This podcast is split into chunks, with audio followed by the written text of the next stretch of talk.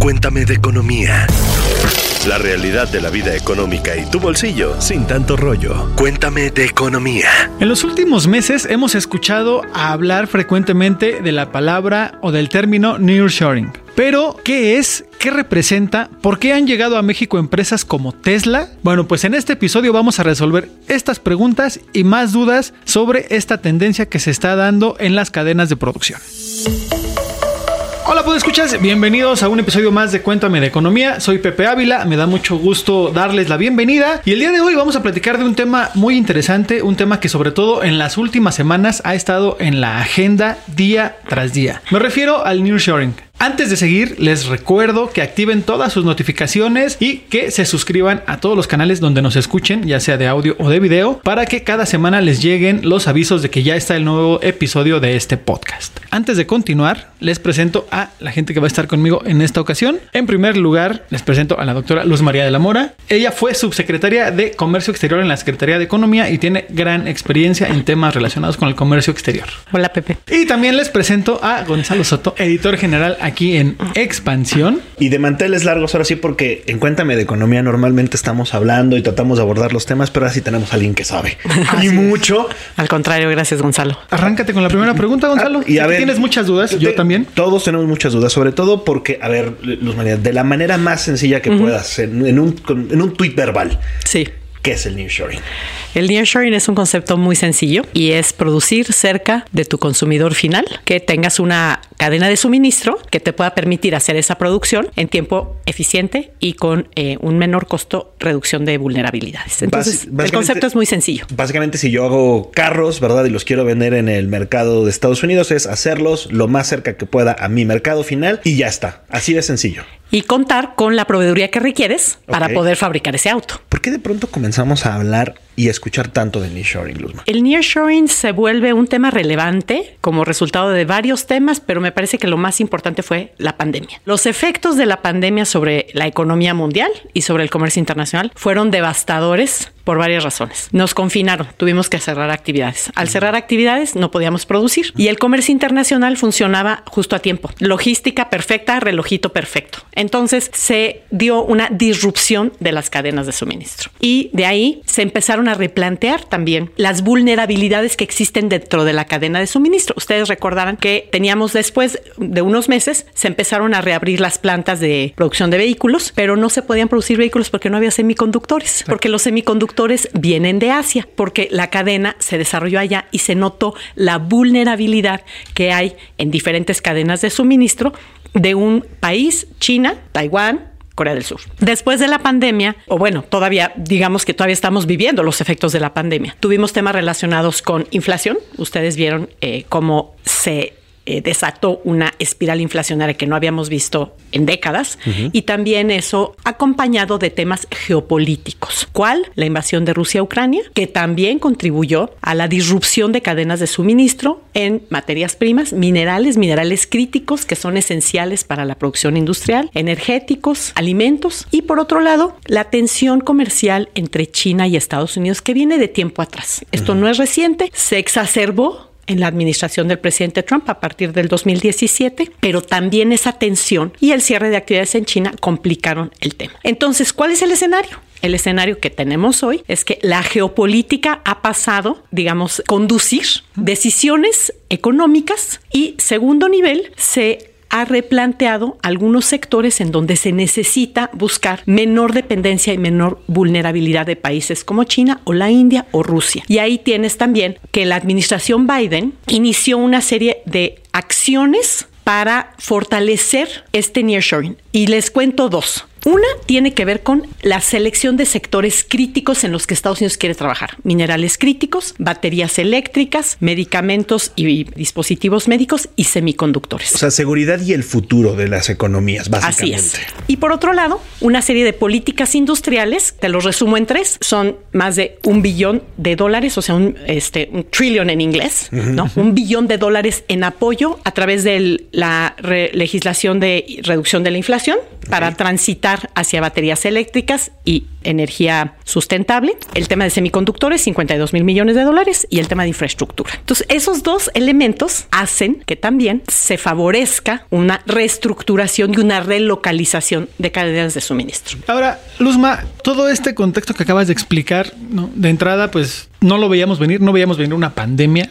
Y son los aspectos que se trata de fortalecer, son aspectos que no son desconocidos para México. ¿no? Correcto. Eh, la parte de medi- medicina, equipos médicos, México es uno de los, de los productos que más exporta, ¿no? no es desconocido, la parte automotriz también, pero sí hay algunos temas en donde se tiene que trabajar y me parece yo que se tiene que trabajar a marchas forzadas porque no es de que vaya a llegar mañana o en un año o en dos, ¿no? El tema de semiconductores, las nuevas baterías de litio, ahí en ese sentido, ¿qué se está haciendo? ¿Ya se están poniendo manos a la obra? Es decir, ya el gobierno mexicano ya puso su granito de arena para seguir siendo atractivo para esta eh, para este nearshoring, más allá de decir, sí, yo estoy muy cerquita de Estados Unidos y tengo una cadena de proveeduría ya bien establecida, por lo menos en algunas regiones del país. Ahí, ¿cómo, ¿Cómo vamos? ¿Qué nos falta en, en este sentido? Mira, déjame comentarte dos cosas. La primera es la dimensión política, que en este contexto no es menor. Tú has visto que en las cumbres de América del Norte, de noviembre del 2021 y de enero del 2023. ¿A las que ya no vamos? No, a esas sí ¿A fuimos. Esas sí fuimos? El presidente estuvo ahí. Muy bien, esas son a las que sí el vamos. presidente López Obrador estuvo presente con el presidente Biden y el primer ministro Trudeau. Y hay un mandato al más alto nivel político de fortalecer la integración en América del Norte, capitalizar el TEMEC y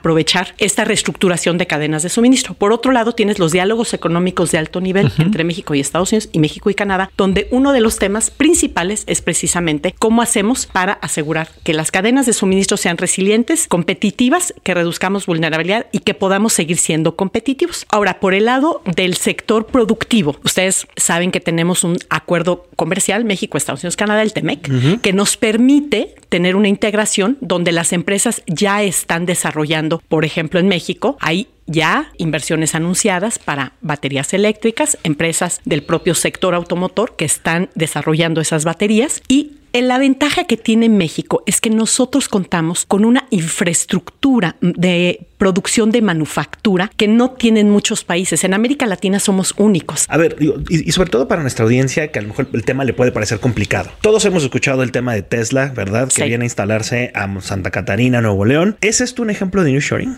Sí, yo creo que sí es. Te voy a decir, en mi opinión, cómo es que explicamos una empresa como Tesla. Primero, porque México tiene el acceso preferencial al mercado de Estados Unidos. Entonces, ahí reducimos el costo en 2.5% porque al cumplir con la regla de origen, no tenemos que pagar ese arancel. Y ahí nos ayuda que ganamos un panel a Estados Unidos sobre la metodología para calcular la regla de origen. Segundo punto, México está considerado, los vehículos que se producen en México y en Canadá están considerados para los subsidios al consumidor que da Estados Unidos con esta nueva legislación. ¿Qué quiere decir esto? Que si un vehículo fabricado en México de Tesla se exporta al mercado de Estados Unidos, el consumidor al final tiene una deducción de sus impuestos de 7.500 dólares por Nada. un vehículo que cuesta hasta 55 mil Qué dólares. joya, ¿no? Y eso de deducción en los impuestos siempre sí. suena bien bonito. Por supuesto. Correcto. Y México es parte del esquema porque Sí. lo trabajamos para que nos hicieran parte. Y a eso agrégale que efectivamente México es el séptimo productor mundial de autos, el cuarto productor mundial de autopartes. Entonces tenemos mucha experiencia. Entonces yo creo que se combinaron muchas cosas, además del trabajo que hizo el gobierno federal para lograrlo.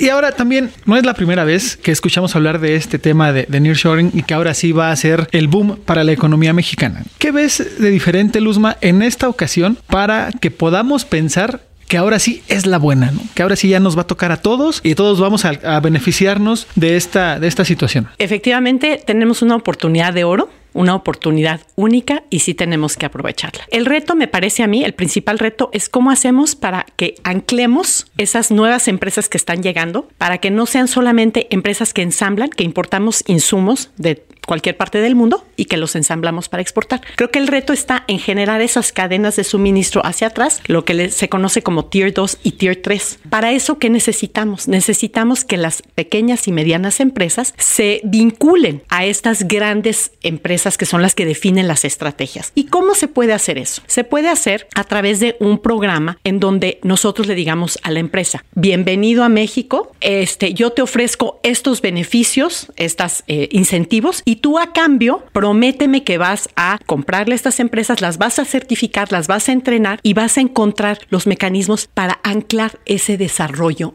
local que genere un sector empresarial que esté efectivamente vinculado y que pueda generar esos efectos multiplicadores. Yo creo que sí lo podemos hacer, pero a mí me parece que ahí está uno de los retos más importantes. Adicionalmente con el tema del Tesla, por ejemplo, y de todas estas inversiones, siempre hay de dos. Está la parte privada, ¿verdad? Que hace su, su, su, análisis de mercado, ve si realmente funciona, si le conviene o no le conviene. Pero también está la parte de los gobiernos, ¿no? Sí. también el gobierno y las autoridades tienen que hacer su parte para que esto funcione. ¿Ya hicimos la tarea en México en esa parte? Yo creo que es un trabajo que tenemos que hacer constantemente. Creo que no podemos decir que ya está hecho. Que se ha hecho y que creo que está bien. Tenemos el Tratado México, Estados Unidos, Canadá, pero tenemos una red de 14 tratados de libre comercio con 51 países que sí es muy importante y sí sirve. ¿sí?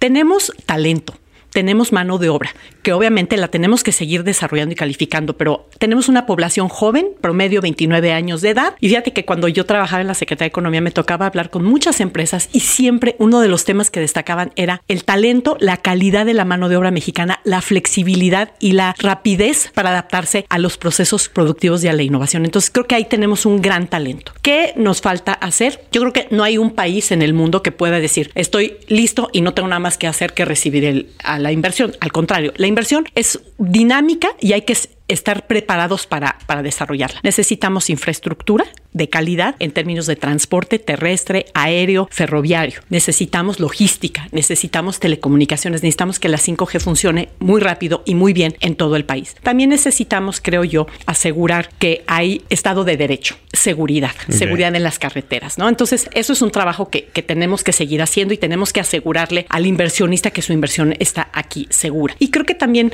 un tema importantísimo es encontrar los sectores realmente donde queremos impulsar esa inversión. No, no podemos estar en todo y no podemos hacerlo todo. Entonces, ¿ahí cómo lo identificamos? Mira, yo creo que ya tenemos un parámetro muy claro. Estados Unidos ya hizo el trabajo. La administración Biden ya nos encontró cuatro sectores. Muchas ya nos gracias. Ahí Ya tenemos está. que subirnos. Minerales críticos. Necesitamos más inversión en minería. Cof, cof, Ne- litio. necesitamos que haya más exploración, más explotación, más. Necesitamos concesiones en el sector minero. Necesitamos geólogos, necesitamos profesionales a nivel técnico y a nivel profesional, científico para el desarrollo de la minería. Segundo punto, semiconductores. México tiene un gran potencial.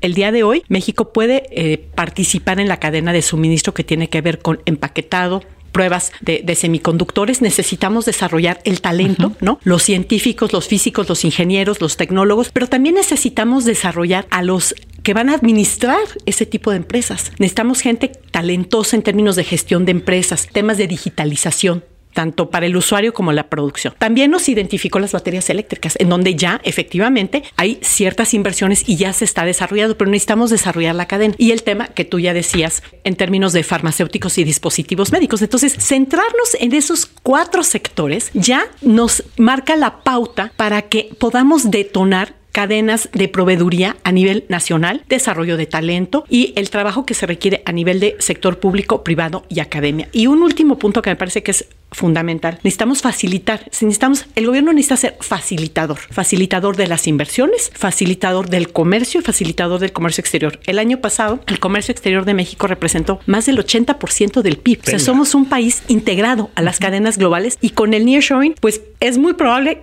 que este porcentaje se incremente, lo cual está muy bien para México, ¿no?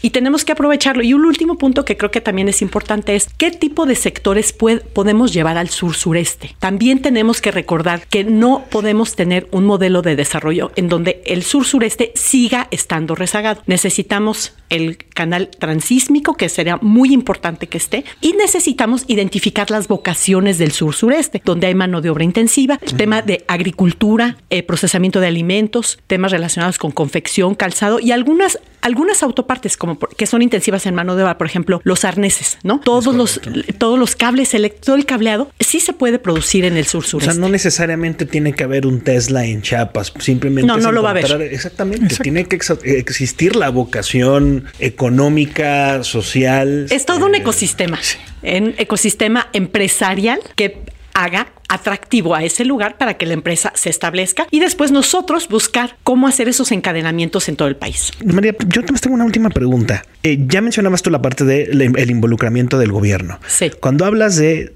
el gobierno tiene que hacer algo, también es a lo mejor y no estorbar. Claro, el gobierno tiene que ser facilitador, exactamente. Mucho ayuda el que no estorba. Claro, y además promotor, ¿no? Tenemos que ser promotores de esa inversión que queremos atraer. Entonces, yo creo que hay que identificar cuáles son las necesidades de la empresa, sobre todo las empresas que nos interesan, ¿verdad? Digo, hay empresas que, digo, con todo respeto, llevan una empresa de muebles, está bien, o sea, me parece muy bien. Ven, establecete, este, gracias por la inversión y gracias por producir. A lo mejor podemos encontrar una cadena de suministro, pero tal vez a México le interesa más estar en esos segmentos de la cadena de producción y en esos segmentos de las cadenas globales de valor en donde hay más valor agregado, donde tenemos más capacidad de tener un eh, efecto multiplicador sobre el desarrollo del país. Entonces, sí se vale escoger en dónde eh, quiero promover, ser más impulsor de ese tipo de inversiones. Y también se vale buscar inversiones para reducir las brechas regionales. O sea, sí tenemos una brecha muy clara entre el norte y el Bajío y el sureste. Claro, nada más que tenemos que identificar